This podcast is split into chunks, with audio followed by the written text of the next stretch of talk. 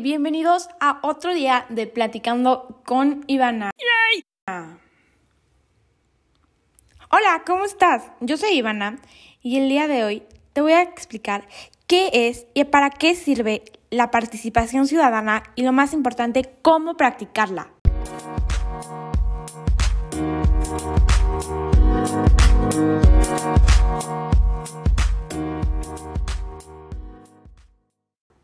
Empecemos. ¿Qué es la participación ciudadana? La participación ciudadana es un mecanismo social que funciona para el desarrollo local, además de promover una democracia participativa a través de la integración de la comunidad en los diversos quehaceres de su entorno. Ahora, te voy a explicar para qué sirve la participación ciudadana. Es muy importante que sepas esto antes de que te diga cómo aplicarla.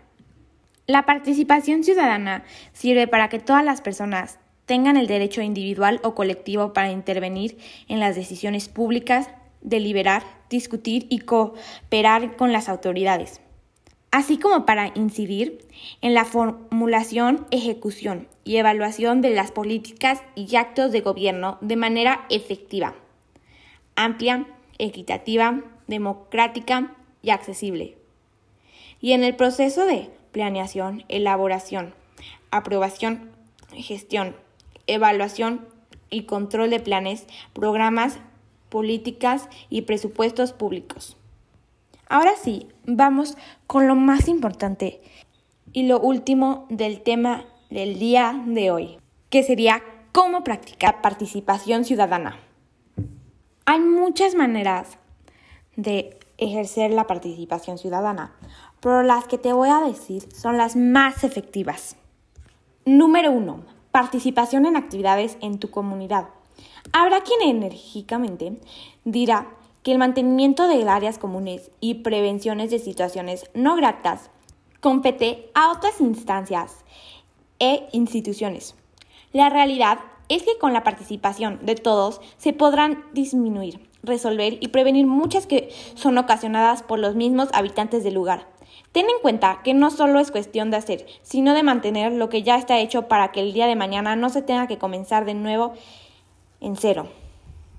Número 2. Agregarse a grupos de trabajo comunitario de tu área. Por falta de tiempo, no podrás asistir a cada uno de los eventos y juntas de información que se hagan en tu comunidad. Del mismo modo, los flujos de información podrán interrumpirse por no existir en un eficiente medio de comunicación que permita informar a toda la comunidad. Es por eso que te recomiendo afiliarte a las redes sociales que traten estos asuntos. Esa es una buena opción, hacer uso de la tecnología para estar enterado de lo que sucede, de las acciones que se han aplicado y los resultados que han sido obtenidos. Y la última manera de, de, cómo ejercer la participación ciudadana, involucrarse de manera activa en los proyectos prioritarios. Aquí no se puede aplicar el dicho que dice oír, ver y callar. Más bien, hay que aplicar el decir, hacer y actuar. ¿Quién mejor que los ciudadanos, tú incluida, para identificar y señalar los problemas y situaciones de la comunidad?